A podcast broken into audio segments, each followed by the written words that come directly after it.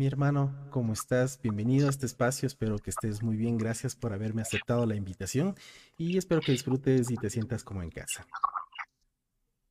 Hola, ¿qué tal Ricky? Qué gusto saludarte a los años que, conversamos. Eh. Hoy empezamos a conversar, ¿no? Como para... Sí, me acuerdo que la última vez conversamos hace un año ya, haciendo cuentas, más o menos, cuando... Eh, más o menos dice me acuerdo una canción que escribí y quería juntarle, estábamos justo en pandemia. Sí, sí, sí, sí, justo, justo, justo en pandemia. El, eh, Juntitos. Juntitos. Sí, fue una canción bien bonita, verás. Sabes que me, encantó, me encantó y, y justo haciendo cuentas, era en, la época que estábamos encerrados. Que no se podía salir mucho. De hecho, creo que no se podía salir nada no me acordaba el nombre de la canción ahí. sí, sabes que Me, gustó muchísimo la, canción. Y, y, perdón, antes de, empezar, pues me gustaría muchísimo a la gente que, que, te conozca, mejor dicho, que te hagas una pequeña descripción para la gente que te vaya conociendo un poquito más y nos cuentes eh, a qué te dedicas y pues de tu vida un poquito artística. Bueno, mi nombre es Javier Altamirano Gómez. Y mm, cuando empecé en la música, o tenía más o menos 13 años, eh, empecé a tocar en una iglesia cristiana. Eh, mi hermano me enseñó, cuando tenía 13 años, me enseñó a tocar la guitarra. Y la tocaba más o menos, no, no, tenía como eh, ese, ese gusto, ¿no? Que después desarrollé más adelante, pero tocaba ocasionalmente la guitarra, algunos acordes. Pero a los 15 años yo llegué a una iglesia cristiana. Mi mamá era, eh, asistía a una comunidad, a una iglesia cristiana y sobre todo ahí oraban y, y, tenían como sus momentos de fe, de búsqueda de Dios. Y mm, llegué yo allá y no había quien toque, porque cantaban ellos himnos y bueno, tomé la decisión de apoyarles, eh, tenía una relación muy sólida con mi mamá y empecé a, tocar en esa iglesia. Y ahí empezó como mi camino, mi recorrido musical por años, eh, era eh, un músico de, música gospel, valga la redundancia, y ahí me mantuve por años, muchos años. Y después de, no sé, eh, tenía muchas canciones escritas y me entró el bichito de, o la necesidad de ser escuchado como tal. Y empecé a, grabar mis canciones, a subirlas ocasionalmente a Facebook y eh, sin querer queriendo empecé a hacer una carrera como compositor, aunque no era mi afán, ¿no? Siempre estuve como con esa necesidad de que escuchen, con esa necesidad de que, la gente escuche mis, mis, canciones. Pienso que es como que buscar ese, la manera de completar el ciclo. Entonces ahí estoy en esas como unos cuatro años, más o menos como eh, solista, se podría decir. He tenido muchos proyectos, eh, sobre todo en el aspecto de la música independiente también, pero voy cuatro años como que en esta aventura de, de andar solito tocando música y proponiendo con mis canciones. Es que es admirable es admirable eh, el hecho de que, por ejemplo, yo te veo a ti y veo que mm, la música que haces es realmente música que te gusta, te gusta, mm, tienes un estilo pues sumamente peculiar, las variaciones que, tú haces en, canciones, tanto propias como los covers que has hecho. Y déjame decirte que me gusta muchísimo y también eh, en esta época que todo es comercial, y hacer música a tu estilo y digamos también un poco a mi estilo, porque mi estilo es el estilo de cantautor, el estilo romántico. Es algo que desde ya sabemos que no va a pegar, pero aún así le hacemos por el, por el, por el gusto que decías, ¿no? De que una necesidad que uno tiene de, transmitir las cosas. Y eso yo admiro mucho. Déjame, déjame decirte.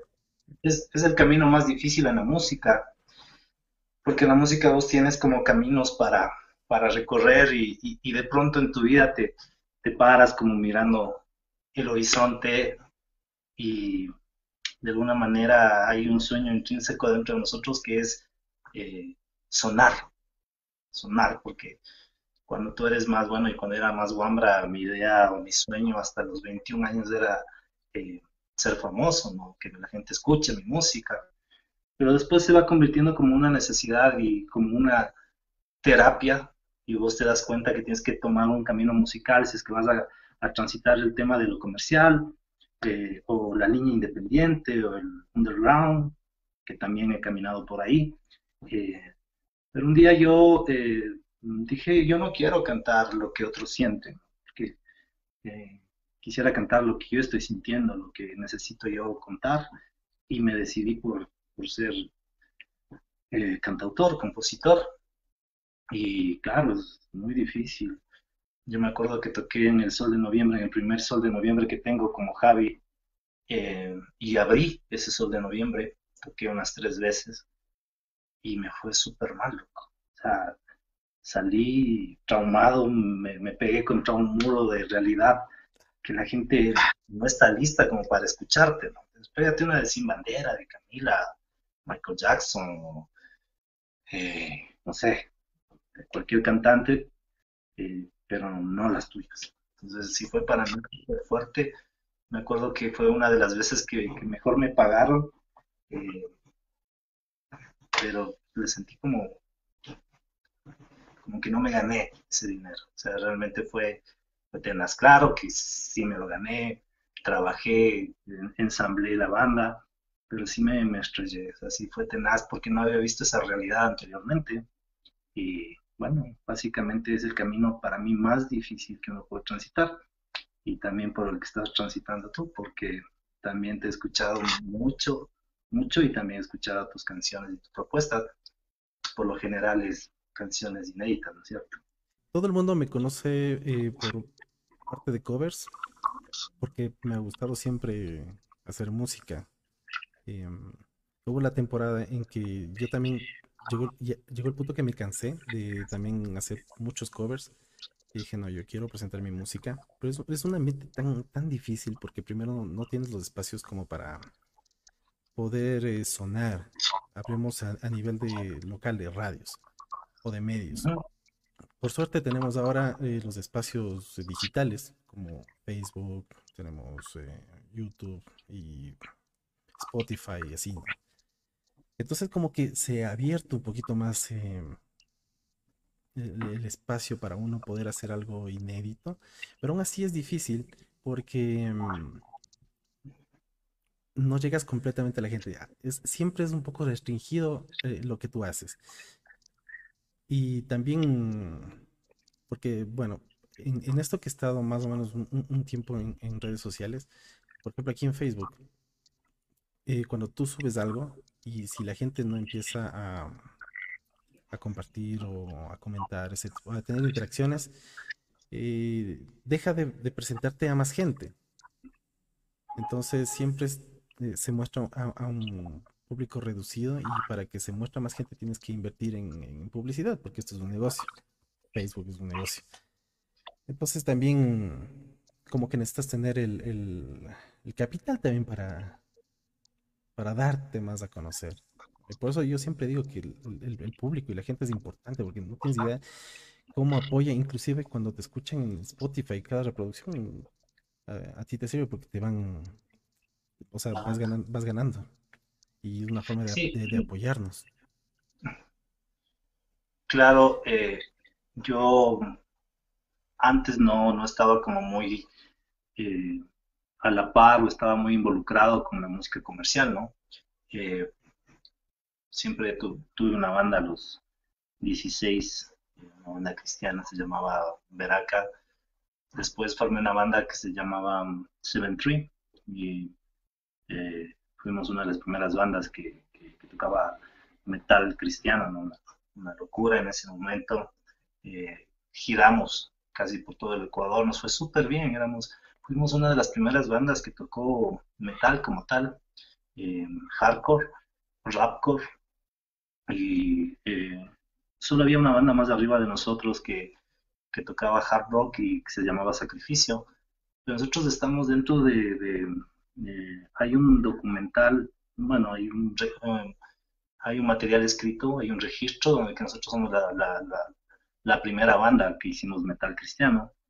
Y dentro de eso yo nunca vi esa realidad como de que, o la necesidad de que te suenen las radios, porque básicamente mm, habíamos salido recién de los cassettes, de los acetatos, y era el auge de los CDs, ¿no? No es como ahora la música, hay como esa inmediatez de la comunicación, esa palabra que está trillada y ahora. Eh, y cuando me dedico un poco a, a lo comercial por un proyecto de, de, un amigo, me encuentro con que tienes que pagar la, la payola, ¿no? La famosa payola. Eh, los amigos que no saben, la payola es pagar para que te suene. Exactamente. Entonces te pegas contra que hay artistas que quizás no tienen el talento que como para sonar, un talento digno, una música eh, con un nivel musical alto, ¿no? Sino simplemente tenían como el recurso. Cuando yo conversé con una de estas radios, me acuerdo ahí me dijeron, ¿sabes qué? Compra un celular, rifamos el celular y te sonamos y con eso ganamos nosotros y gana la gente. Entonces yo dije, ¿un celular de cuánto? Y era un celular que era un iPhone que ellos pedían. Entonces yo, imposible, con 19 años, o sea, dije, no, no se, no se puede, esta cosa seria. Y ahí me empecé a dar cuenta de que la realidad y la industria musical es como, eh, no digamos falsa, pero ya viene prefabricada en el aspecto del marketing. Eh, y bueno, eh, y sobre todo en el tema de la difusión, súper complicado. Y, pienso yo que ese ha sido como, como un freno aquí en Ecuador para, para que las bandas que proponen como tal puedan crecer, ¿no? Y una de las frases que se decía mucho en mi tiempo es, o bien, eh, eh, si quieres ser famoso en Ecuador, tienes que ser chicha. Eso es lo que siempre he escuchado, no sé escuchar esa frase. Sí, sí, sí. sí la frase de moda, ¿no? Haz chicha y después haz reggaetón. y no es tan, fácil hacer famoso con chicha o reggaetón. Es igual. Sí, es verdad, eh, porque mm, inclusive amigos también me han dicho, oye, pero ya es otro tipo de música, esta música, así. Y es un poco difícil que puedan entender la visión que uno tiene dentro de esto, ¿no? De, cómo quieres proyectar tu, música.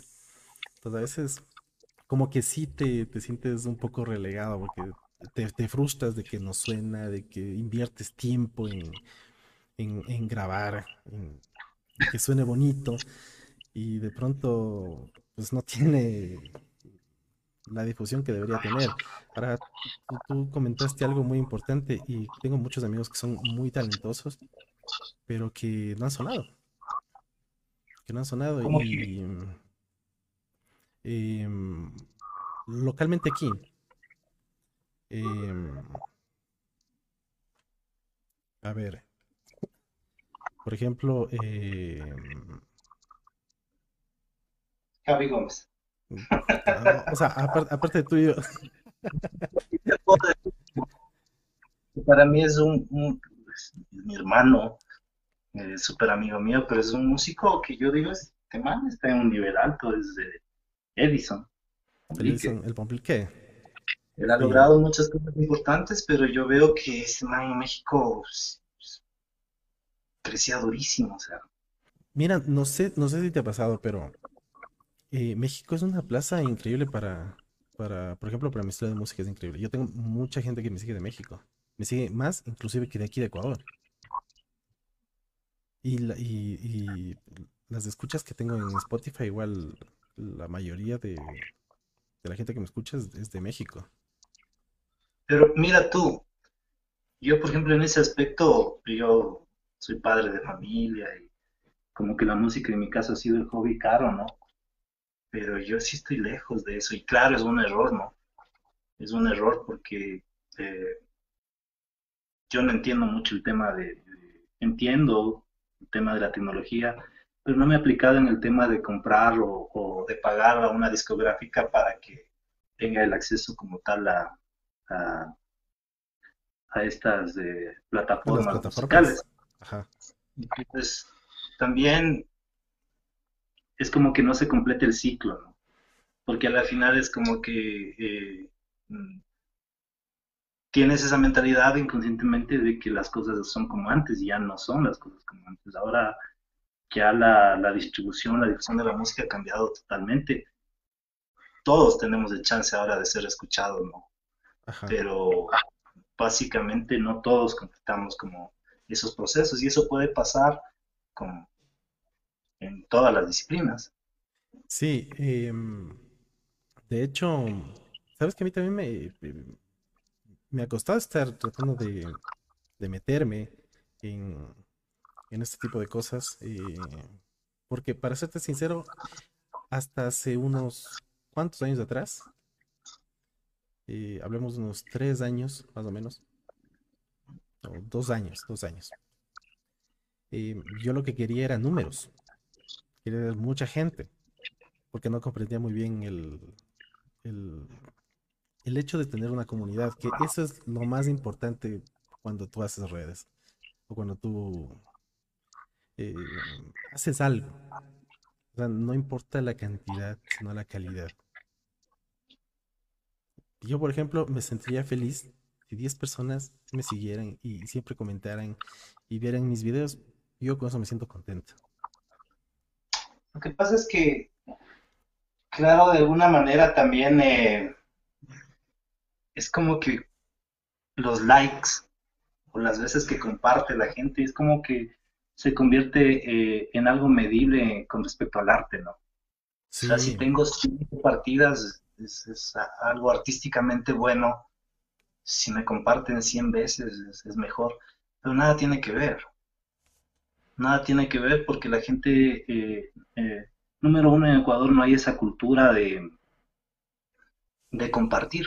La gente yo subo canciones, por ejemplo, subo un tema mío eh, y llega a 2.500 reproducciones, pero hay 90 likes me vieron 2.000 personas y de esas 2.000 le gusté al 2%. Entonces, eh, si yo me enfoco como que en los likes y porque les gusta, empiezo a medir como mi... Eh, eh, la aceptación de mi arte realmente es frustrante, ¿no? Porque sería imposible no fijarte en los números. Y y aparte que uno no puede garantizar como decir esta canción va a pegar o voy a hacer de esta manera porque simplemente ya no estás buscando gustar. Claro. Y sabes simplemente es como que estoy gustándome y esta es mi propuesta y, fin, ya te vuelves como resabiado, ¿no? Sí. de, hecho, sí, sí. Mira, eh, todo lo que acabas de comentar ahorita, eh, sabes que también caes en un punto en el cual por ejemplo, cuando, cuando empieza a tener likes y empieza a tener muchos likes o muchas reproducciones y muchos... También te empieza a frustrar cuando subes algo y, ya no ya no funciona. Entonces uno empieza a decir, ¿y ahora qué hice mal? ¿Por qué a la gente no le gusta? Y muchas de las veces es el algoritmo el que hace que no muestre a más gente y no necesariamente porque a la gente no le guste tu trabajo. Fíjate que eso también he peleado muchísimo con eso.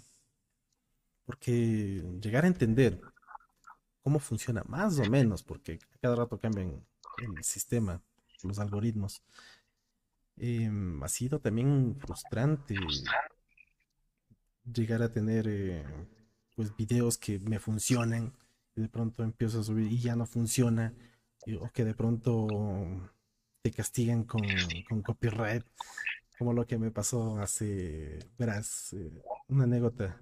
Estaba haciendo un live y yo ponía de fondo mis canciones. Entonces de pronto termina el live y me sale una notificación diciéndome que van a silenciar. Porque hicieron derechos de autor. Entonces yo me imaginé que tal vez era para alguna canción que me hice en guitarra. Entonces pongo a aceptar.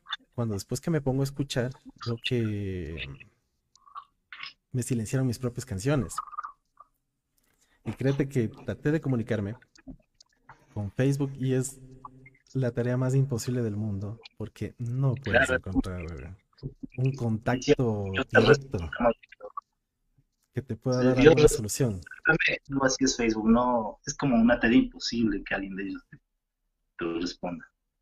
A ver, mi hermano, eh, bueno, algo, algo que quería comentarte es, eh, sabes que he admirado muchísimo em, ¿cómo tú has logrado tener pues eh, colaboraciones em, con, con diferentes músicos? Y, y créete que, o sea, a mí me gustaría hacer, realmente me encantaría hacer, pero a veces como que a, a- mí, me, a mí me, cos- me costaría decir a alguien, oye, hagamos una colaboración, así. Porque, em, digamos que me conozco con, con- algunos músicos, pero como que no, no he sido como que tan, amigo. Y, ¿y cómo te explico? Se- a mí, a mí, a mí se me haría difícil hacer eso. De hecho, con las personas que he hecho colaboraciones son personas con las cuales ya me llevo mucho, mucho, mucho tiempo. Yo, mm, el 2019, eh, tenía como una necesidad de, me sentí estancado. Sentí que eh, llegué a un tope del cual ya no pasaba eh, y necesitaba aprender. Entonces yo dije en diciembre, estábamos reunidos con la familia, eh, con, con mi familia, mis hermanos, con eh, mis hermanas. dije, este 2019 va a ser un, este 2020 va a ser un, un año de fits. Voy a hacer featurings con el que se asome. Y he tenido como una buena amistad con, con muchos músicos porque soy amiguero, me gusta conversar con la gente, he tenido la oportunidad de sentarme, eh, con- a veces en, en bares con, amigos músicos. He sido fan de, de músicos locales que quizás no tienen eh, un reconocimiento eh, local, pero son muy talentosos. Entonces dentro de eso yo dije, voy a hacer, o sea, se me salió, dije, voy a hacer este 2020, voy a hacer full, full colaboraciones. Y mm, ah, entra esto de la pandemia, ¿no? Entra lo de la pandemia y se pone como de moda. Eh, primero pasa, pasó algo, que la calidad musical, la industria, la manufactura de la música bajó. O sea, no, no necesitaba sonar bien, porque Juanes no estaba sonando bien, porque Sam no sonaba bien. Entonces ellos tenían el mismo recurso, el teléfono, y fin, y así lanzaban sus conciertos. Entonces dentro de eso ahí eh, hubo una propuesta de Diego Navarrete para hacer eh, música. Entonces empecé con el Diego, hicimos una canción. Después yo propuse un- un- una canción el, juntitos, que ahí estuve con el Luis Zapata, estuviste tú, Ricardo, estuvo Samuel eh, tocando la percusión, estuvo Moisés Almeida, que es mi hermano el que toca conmigo la batería, y con un montón de gente más. Eh, ¿Quién más estuvo? Eh, estuvo, bueno, algunos amigos. Y básicamente ahí como que eh, tuve el chance de, de experimentar también esa parte, ¿no? De, producir algo en pandemia, de ocupar mi cabeza en algo, porque realmente todos, creo yo, vivimos casi el mismo patrón psicológico del encierro, de la incertidumbre, de no saber qué va a pasar mañana, de que quizás mañana cualquiera podía morirse y dentro de esos cualquiera estábamos nosotros mismos. Entonces, básicamente ahí fue como que empecé a desarrollar esta, eh, eh, estas ganas de, tener colaboraciones y eh, he propuesto un par de colaboraciones que están pendientes. Tengo una que hice con el, eh, que hicimos con el, eh, con Patricio Mantilla. ¿Cómo es de Mantilla? Ahorita se me fue el nombre. A ver, el nombre estoy cruzado. Patricio Mantilla. Sí.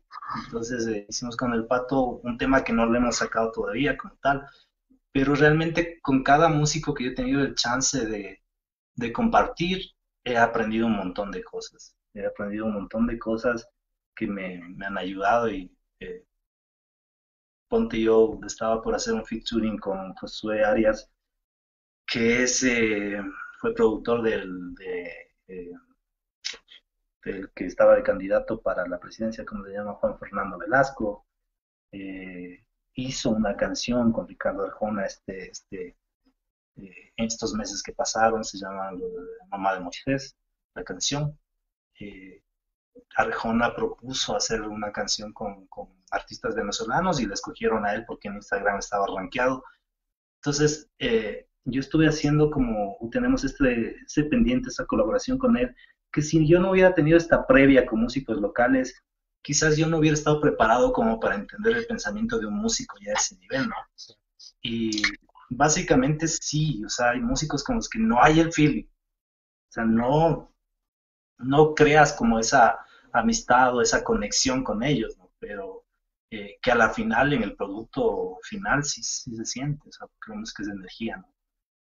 Y, pero bueno, me pasado de todo, también me ha propuesto hacer featurings por ahí y simplemente no, no lo he hecho, no, en el sentido que no es el momento quizás o que no, no voy a tener esa, esa conexión o lo, que estoy buscando, ¿no? Porque como decíamos, no es por los likes, pero sí hay featurings, sí hay colaboraciones en las que vos, si buscas como un intercambio de audiencia, necesitas que la audiencia de otra persona te escuche y es como ese es el negocio, ¿no? Eh, claro, el, el, cruce ahí de, de, gente. De audiencias, claro. Entonces, sí, o sea, eh, me ha gustado mucho hacer featurings como tal. Tengo algunos pendientes, eh, no he podido hacerlos por, por el tema laboral, yo no me dedico 100% a la música, aunque es el arte que más amo, eh, al que estoy dedicado siempre todo el tiempo, pero como profesionalmente estoy eh, entregándole, qué sé yo, muy poco tiempo. Esperemos que más adelante pueda darle al 100%. Claro, es que, bueno, no, no estamos en una situación tampoco que podemos vivir de, la música. Lastimosamente uno quisiera, pero no se puede. Entonces, eh, esperamos que en algún momento se pueda retribuir todo lo que, viene aplicando y, trabajando sobre todo. Eh, mira, sabes que eh, justo me pasaron dos cosas cuando antes de que me pidas la colaboración. Y uno por lo general, cuando te metes a, hacer una canción, a componer, a hacer arreglos y, a grabar, hacer alguna maqueta, tú sabes que por ahí decían que los músicos como que ya vivíamos una especie de cuarentena, porque por lo general siempre pasas encerrado y pasas haciendo música. A mí me pasó que yo creí que no me iba a afectar esto de la cuarentena, de estar encerrado, porque dije, yo ya estoy acostumbrado.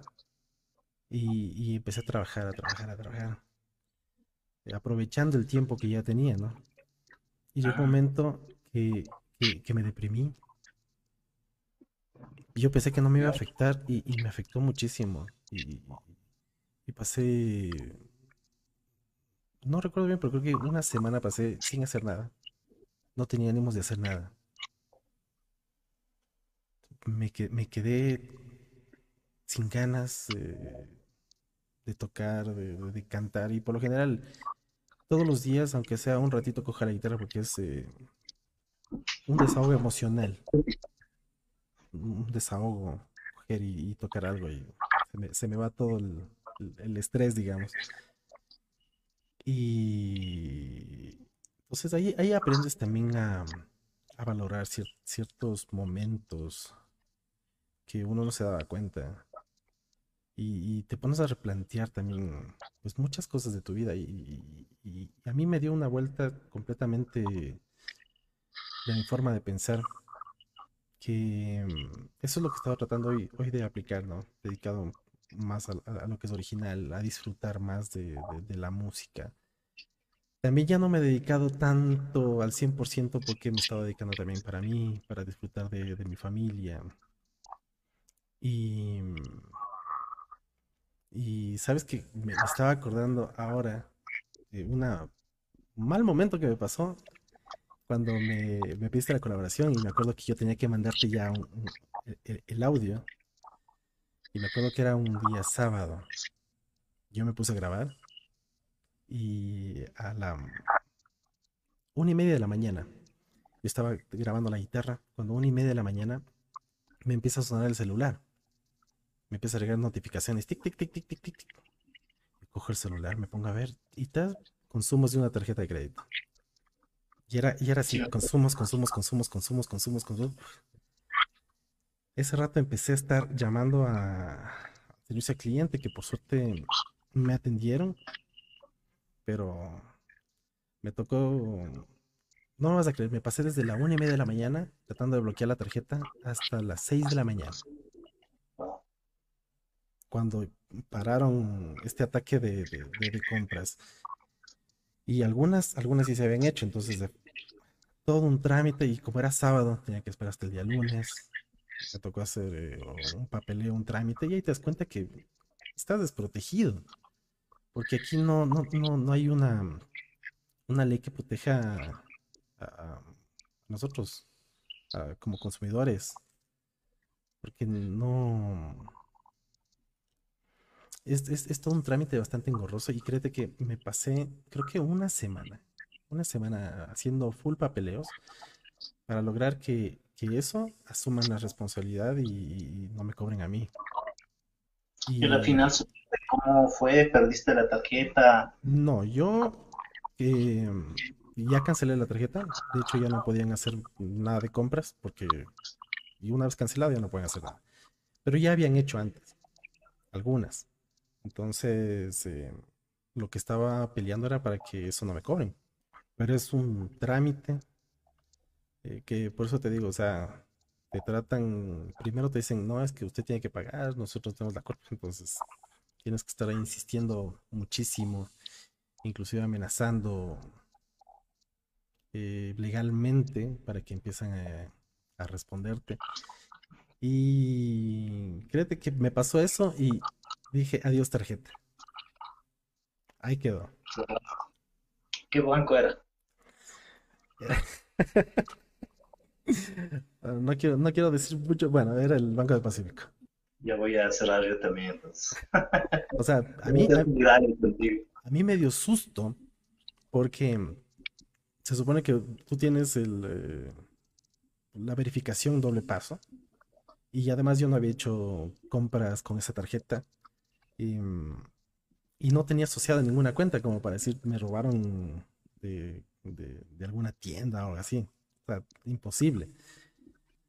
Entonces eh, me molestó y ahí me di cuenta que mucha gente le habían hecho lo mismo. Antes de la pandemia, me hiciste acuerdo de un dato. Antes de la pandemia, Ecuador era uno de los países que menos hacía compras en línea. Y nosotros a raíz de la, de la pandemia, por la necesidad, nos igualamos con el resto del mundo. Porque el ecuatoriano, el latinoamericano, por lo general no confía, ¿no? Por el tema de la viveza criolla. Eh, no me acuerdo, vi por ahí en un TikTok o algún youtuber que dice que él estaba haciendo un tutorial de cómo usar la tarjeta y sin él querer muestra la parte frontal y la posterior de la tarjeta. ¿Te das cuenta? Y a la final empezaron a hacer lo mismo hicieron contigo. Pero bueno, básicamente eso nos enseña como a, a- desarrollar como este sistema de, seguridad, ¿no? Eh, como eh, el hecho de que tú puedas confiar tu dinero a- en, temas que nosotros no estábamos acostumbrados, en temas digitales para hacer compras como tal, pero también viene eh, la contraparte, ¿no? de, la banca, de que ellos puedan garantizarte que no, no vas a sufrir ataques cibernéticos o robos cibernéticos como tal. Eh, pero básicamente sí, sí nos enseña porque eh, eh, con un clic podemos quedarnos sin, sin los ahorros que tanto nos han costado de los que tienen, que ahorita estoy en cero. Como todos, como todos Ah, estamos invirtiendo su plata en sobreviviendo. los- eso básicamente. Una de las cosas que quería preguntarte es como el hecho de cuando tú tomas la decisión de, de no gastar en estudios de grabación, porque en mi caso, yo llegó un momento cuando tenía unos 23 años, yo ya había pasado por un par de estudios y me di cuenta que era carísimo, te cobraban por hora. Entonces me di cuenta que yo quería hacer de mi vida una carrera musical que no iba a tener la plata o, o no iba a gastar tanta plata en estudios de grabación.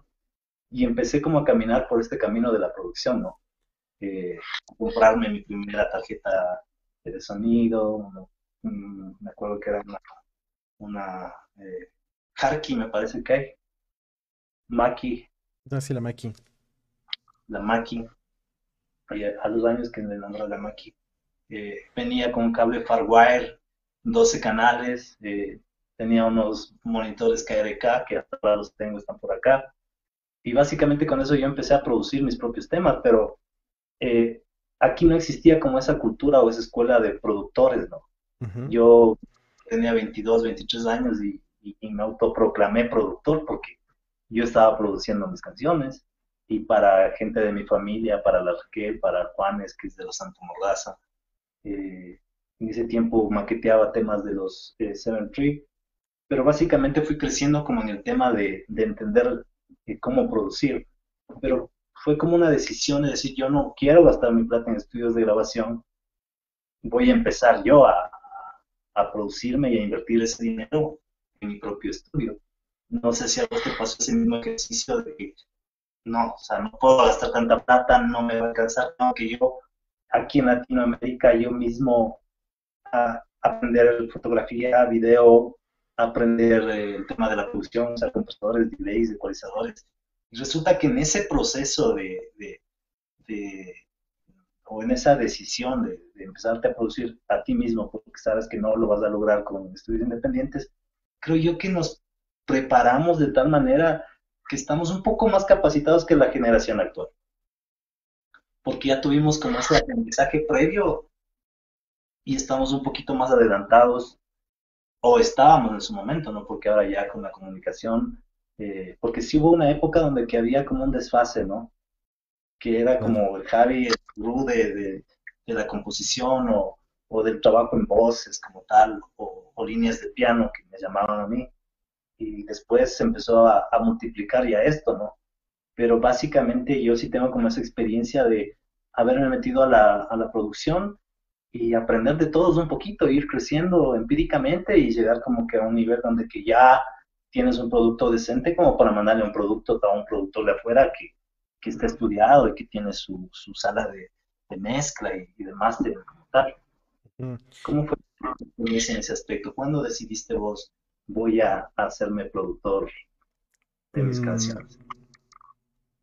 Cuando empecé a darme cuenta que no tenía la visión, mejor dicho, las personas con las que quería trabajar no tenían la visión que yo quería para, para mi música.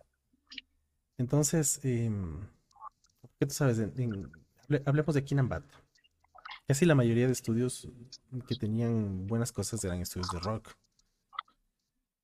Entonces, al, querer hacer mi estilo de música, como que les cogía que no, sabían porque no habían experimentado ese, estilo de música. Entonces, lo que yo quería hacer. Porque me acuerdo en esa temporada. Perdón. Musical un referente como... A ver, tengo algunas influencias musicales. En, estilos me gusta muchísimo, por ejemplo, Sabina, en el sentido de escucharle en vivo, como es eh, las guitarras, el piano, el bajo y el cajón. Siempre me ha gustado ese estilo. Algo un poco flamenquillo, em, que a la vez no es tan flamenco, pero es eh, entra, dentro de lo romántico. Y, ya te digo, o sea, siempre tenía como esa visión de, querer hacer ese estilo de música. Y también, por ejemplo... ¿Te gusta esa flamenca en el tema, eh, a ver, eh, Sanz, que es alguien, un músico del que yo un poco más conozco, español, tenía una, un grupo como flamenquero pero eh, él em, define como el tema del flamenco, o yo le percibo un poco más en el tema de las guitarras, ¿no? Cuando vos usas la guitarra acústica, suena flamenco, flamenco, pero él le, le, hace más pop metiendo sintetizadores y guitarras eléctricas en su momento, o simplemente piano, pero con la voz flamenquera. En tu caso, Sabina eh, maneja como que un, sí, una línea flamenco, eh, pero también es un poco más popera, actualizada. Eh, sí, o sea, eh, en el sentido de que, por ejemplo, tú puedes escucharle, o sea,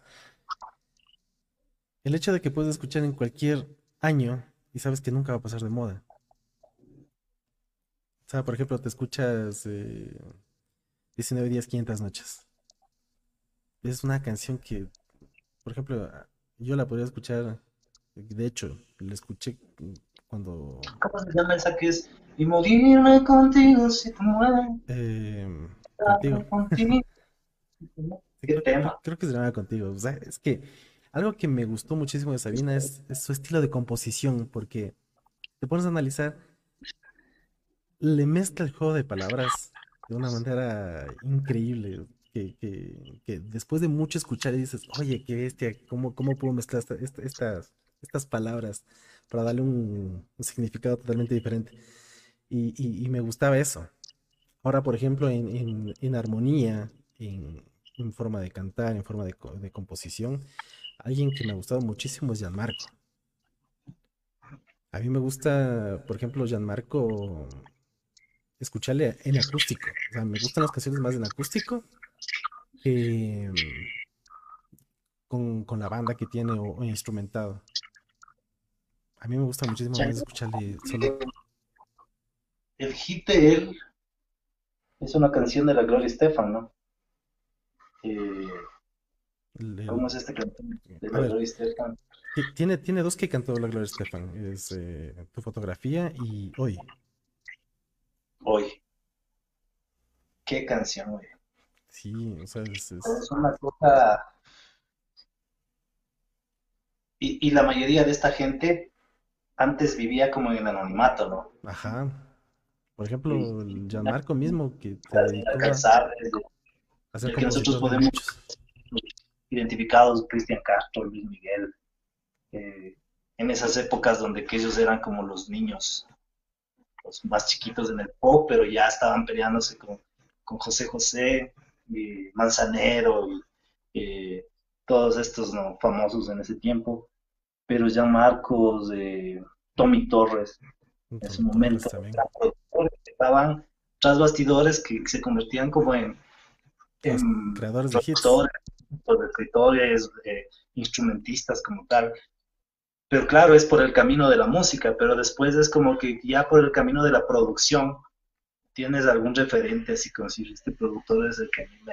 En algún momento que recibía clases de producción, eh, había un, un, maestro, ¿no? Que me encantó una forma que, que él, él, él decía de la producción, que ahora se perdió el alma porque todo es sintetizado y que inclusive a veces cuando tú grabas y tienes algún error, a veces ese error es el que le da alma a la canción. Y también, pues hablaba muchísimo de eso y también de, de que no necesitas la última programa de, edición, sino trabajar con lo que tienes. Entonces me gustaba muchísimo esa, esa influencia. Ahorita no, no me acuerdo el nombre, era español. Y, y influencias de producciones, no, no. Más, más como artistas.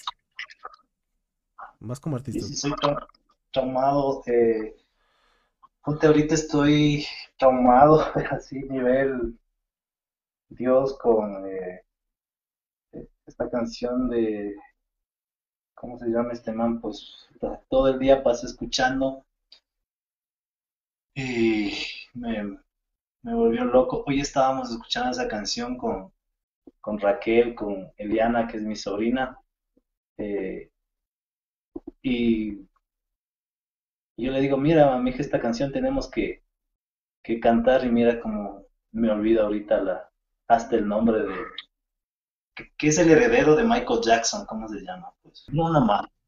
Ah, el Bruno Mars. Sí, sí, sí, sí, Bruno sí. Mars, una locura, loco. Sí, sí, sí, sí. Una locura, o sea, estuve revisando eh, el tema, el último tema que sacó este man, y dice que eh, estos manes grabaron en un estudio en Detroit, donde que grababa eh, los Jackson Five, los hermanos de Michael Jackson, grababa también Mi- Michael Jackson, y dice que estos manes estaban como especializados, es como que ahora tú te vayas a grabar en el estudio de Daddy Yankee, porque quieres sonar a reggaetón, tienes como las librerías, los instrumentos, y vas a sonar a reggaetón, quieras o no, suenas porque suenas. Entonces, para el tema del R&B, del funk, del pop que, y el blues y el jazz, esta fusión que ellos manejaban, e, este estudio en Detroit era el estudio. Tanto así que eh, eh, este Wambra coge y se, y se mete en el estudio y se, se vuelca para atrás y vos escuchas el tema del Bruno Marx, el último que tiene con Anderson Pax, eh, no sé pronunciar, Leave the Door Open es la canción. Leave the Door Open es una canción pensada como en el tema de los ochentas. Y tiene un vuelo loquísimo producido por estos manes que realmente yo digo, quisiera sonar, o sea, es como un sueño, ¿no? Alguna vez una de mis canciones eh, suene porque a mí me gusta full el jazz, me gusta full el R&B, me gusta el funk, eh, pero tú escuchas esa canción y suena Michael Jackson. O sea, suena Michael Jackson, es como para mí Bruno Marx el heredero de... De, hecho sí le consideraban así, ¿no? Claro, y porque suena como tal, así, ¿no? Entonces sí como esa, ese sueño a nivel de producción. Eh, también me gusta mucho el, eh, el esposo de, cómo produce el esposo de Alicia Keys.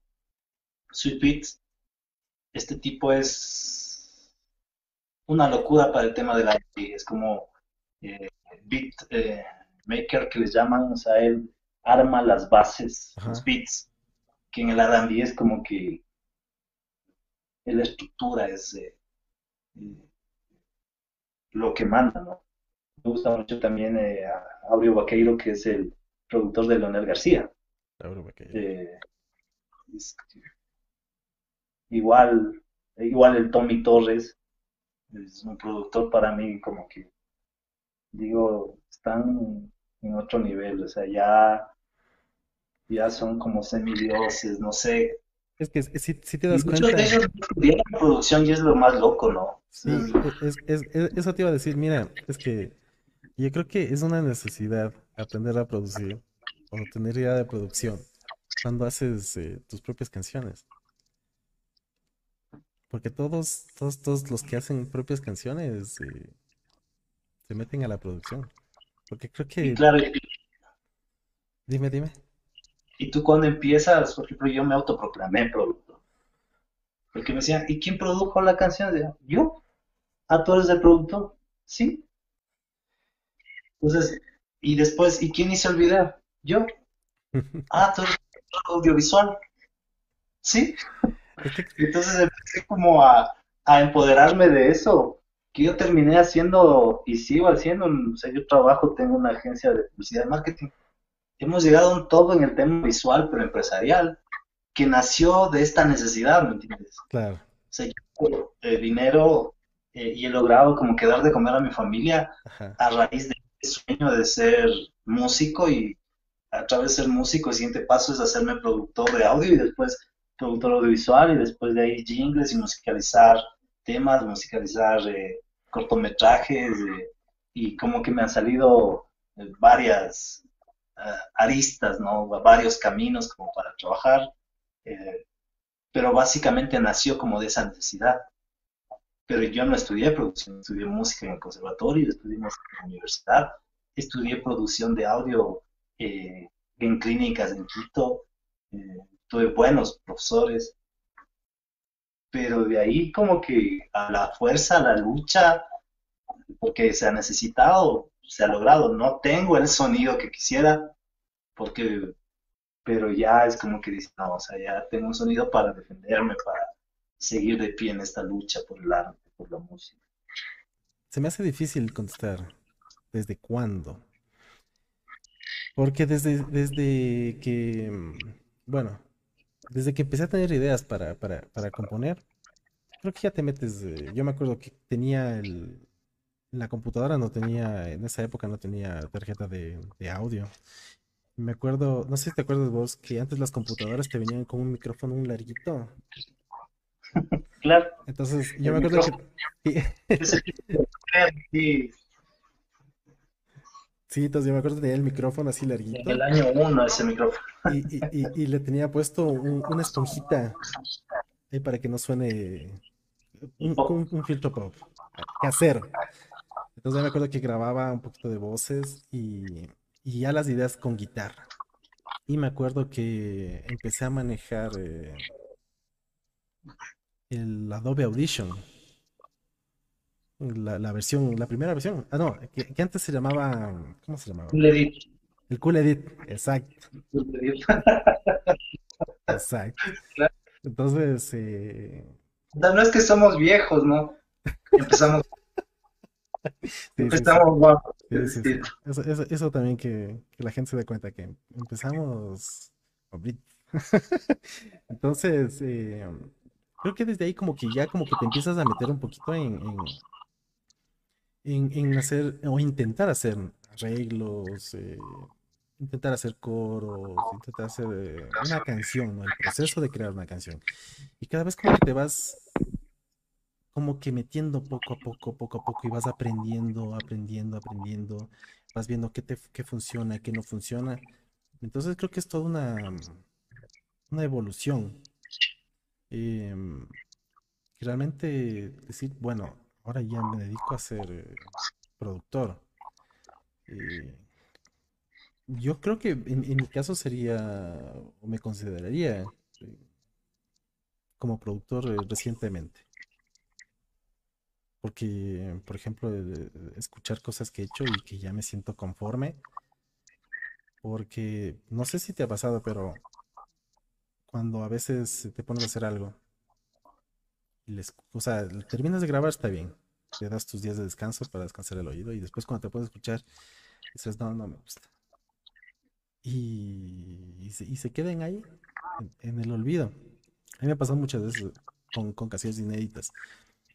Entonces ya llegar a un punto en el que digo, no, ya está bien, esto ya me gusta, me está gustando cómo, cómo suena, entonces ahora sí le, le, le voy a sacar. Entonces yo creo que ahí cuando ya me empezó a, digamos, a considerar también productor, eh, en el hecho de que ya empiezo a aceptar lo que hago para presentar a, a la gente, al público. Yo he hecho un montón de cosas que he subido que según yo han estado bien. Y son cosas de las que me avergüenzo. Ya estaba tostado, o sea, terminé, dije, bueno, voy a compartir, suelto, y ahí se quedó, porque, por ejemplo, yo subo un tema a, a Facebook y, y- y no estoy como pendiente. O sea, es como que quiero que me sorprendan, ¿no? Ajá. Mi trabajo, qué tal pegó y... Pero hubo un tiempo en el que empecé a revisar y tuve una faceta de unos tres videos, tres, unas tres producciones que hice eh, para las redes sociales que no mismo. Entonces yo me di cuenta que uno no es bueno para sí mismo muchas veces en el tema sobre todo de la oreja, ¿no? Porque tú estás como, estás preparando vino, ¿no? Estás como macerando la uva, eh, estás empezando a, a hacer el proceso de fermentación y claro, ya el gusto empieza a fallar. Entonces ya no tienes como un criterio eh, demasiado objetivo, ¿no? Y Y, aparte, y ya, ya ya puedes romantizar el trabajo y empiezas a perder como ese gusto o ese criterio como para decir si está bien o está mal. Entonces, por lo general, te escucho y, y- y me identifico plenamente, dejas como despertar la canción ¿no?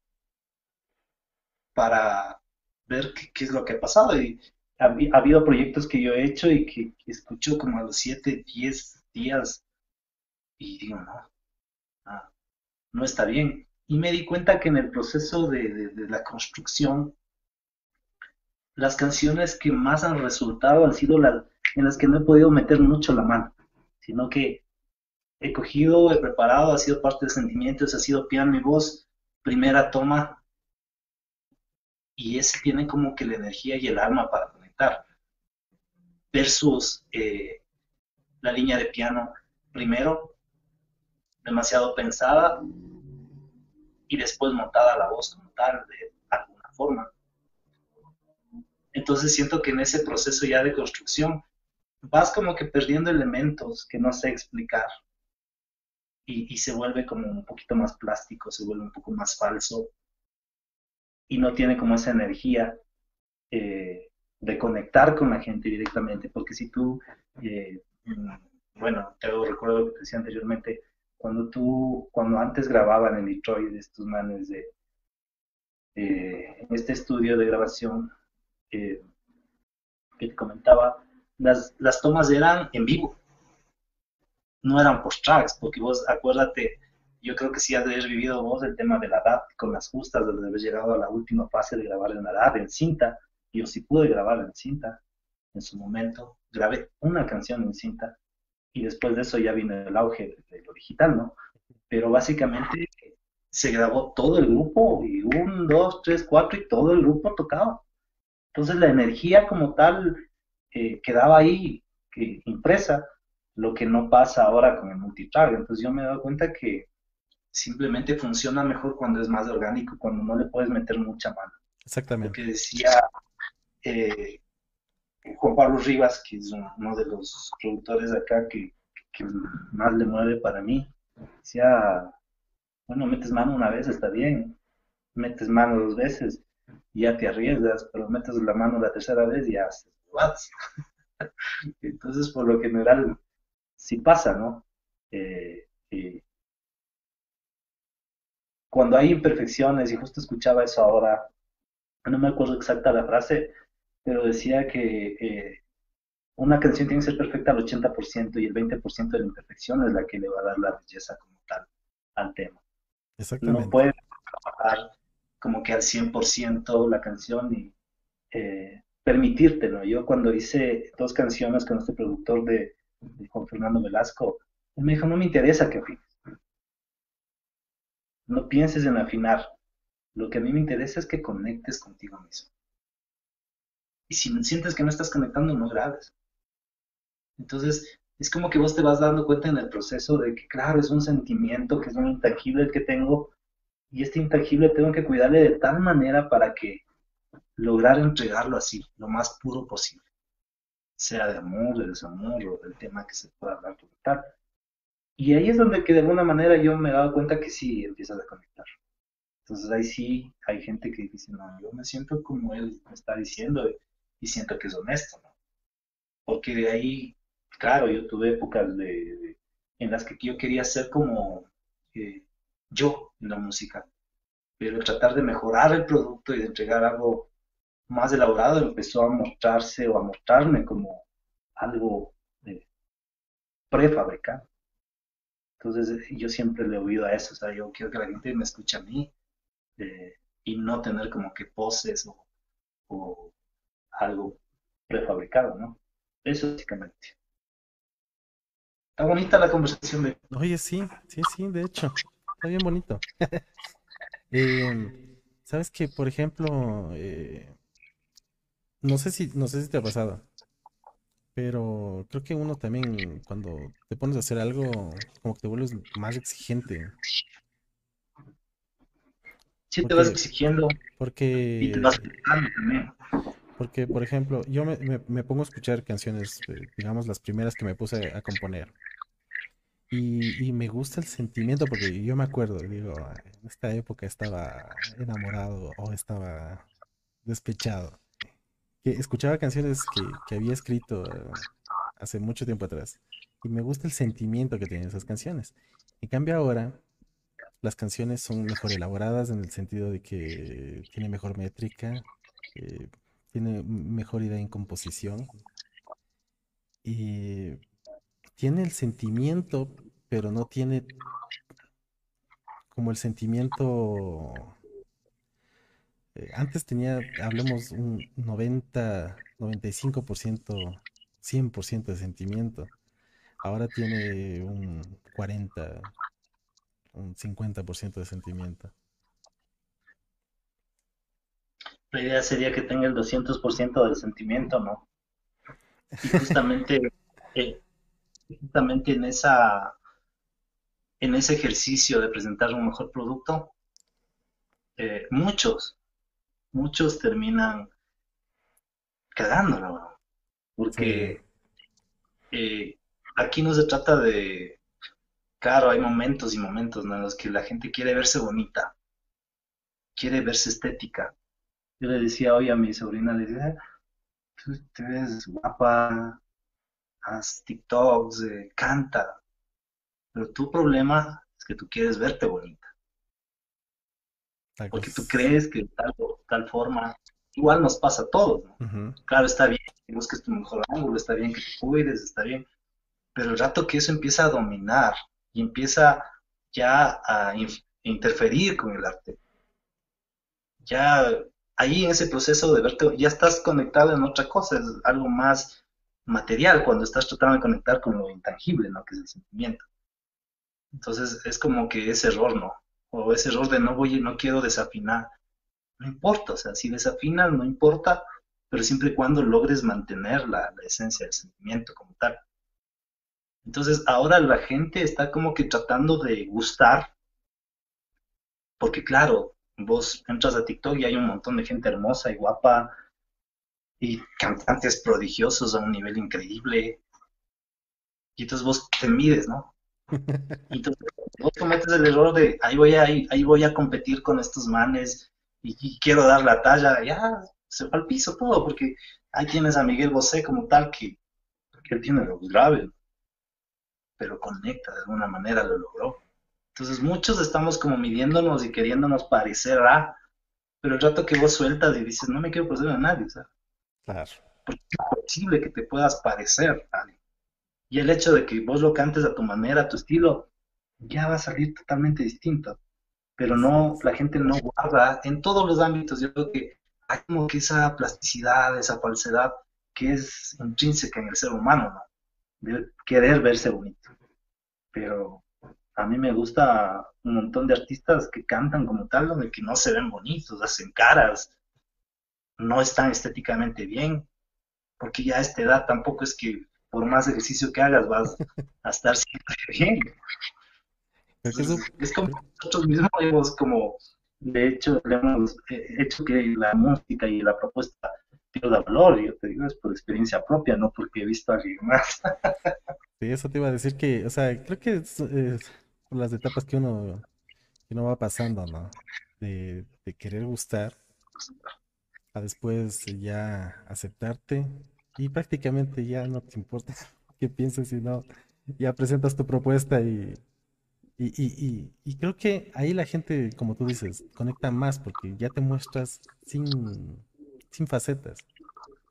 Sí, porque por lo general llegamos como a, a, hacerle como una conducta, eh, eh, una, un patrón de conducta, ¿no? Que simplemente no se puede terminar en la música, o, que simplemente no, se manifiesta en la música, sino se puede manifestar en la, parte emocional, en la sentimental, en la laboral. Eh, el pensar qué dirán, qué pensarán. O yo estoy en la edad de la resabiadez, ¿no? Absoluta. Comparto, comparto tu idea. O sea, me vale tres hectáreas a mí, lo que pienso. Claro, respeto el sistema, respeto a mis jefes, pero en torno a mi propuesta, este soy, o sea, es lo que. Así es. no hay más. Este es mi 100. Habrán otros manes que su 100 parezca 2000%, pero mi 100% puede parecer para otro 3%, pero este es mi 100. Y ahí es donde está como que esa riqueza, ¿no? Que la gente dice, ah, no le creo. O sea, muchos dicen, ah, tu música es honesta y a veces es un cliché en la palabra, ¿no? Pero como esa honestidad total en la música, me imagino que será unos 70 años, si es que vivimos la vida y podemos seguir. Como que ya estoy en el ocaso de mi vida, ya no necesito como demostrar nada, ni demostrarme nada, sino simplemente hago esto porque me apasiona. Y, ese ha sido como mi, objetivo en la vida, ¿no? En este momento, sobre todo, quiero contarles lo que estoy sintiendo, pero quiero contarles lo que, estoy sintiendo ahorita.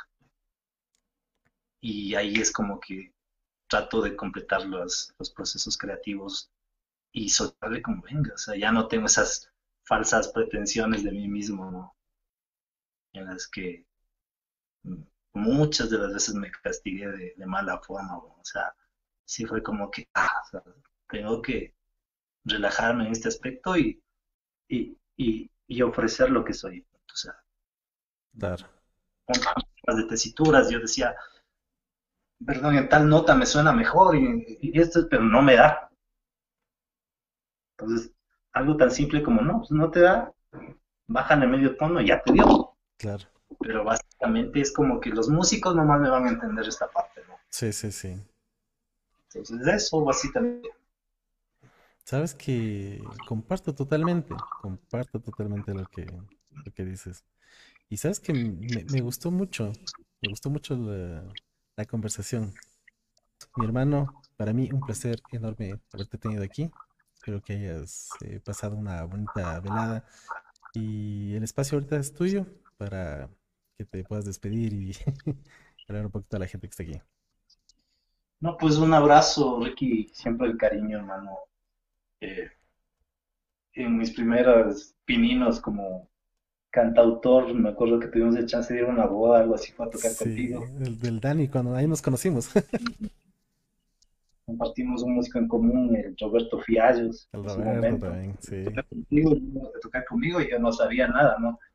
Eh, de que él había tenido ya un proceso eh, contigo en la música, con proyectos. Pero bueno, eh, siempre es un gusto para mí conversar contigo, hermano. Espero que algún rato te cuento, ahorita me estoy armando un podcast. Va por otra línea, eh, un poco más empresarial, pero claro, la música también es empresa, es industria. Podríamos, eh, no sé, mm, agendar un, un día para, para que me visites, pero hacerlo personal, porque eh, también sí es otra vida cuando es personal, ¿no? Pero Sí, sí, sí, sí, sí. otras, otras energías como tal. Eso, mi hermano, un saludo a todos los que me han apoyado en música. Eh, siento que tengo ya un círculo de fans que, que de mi música que son míos. O sea, que son gente que, que yo he trabajado, gente que yo he logrado y que, claro, eh, ah, él he podido acompañar quizás en muchas etapas. Y no, pues gracias por, por, este día realmente eh, súper chévere de conversar, mi hermano.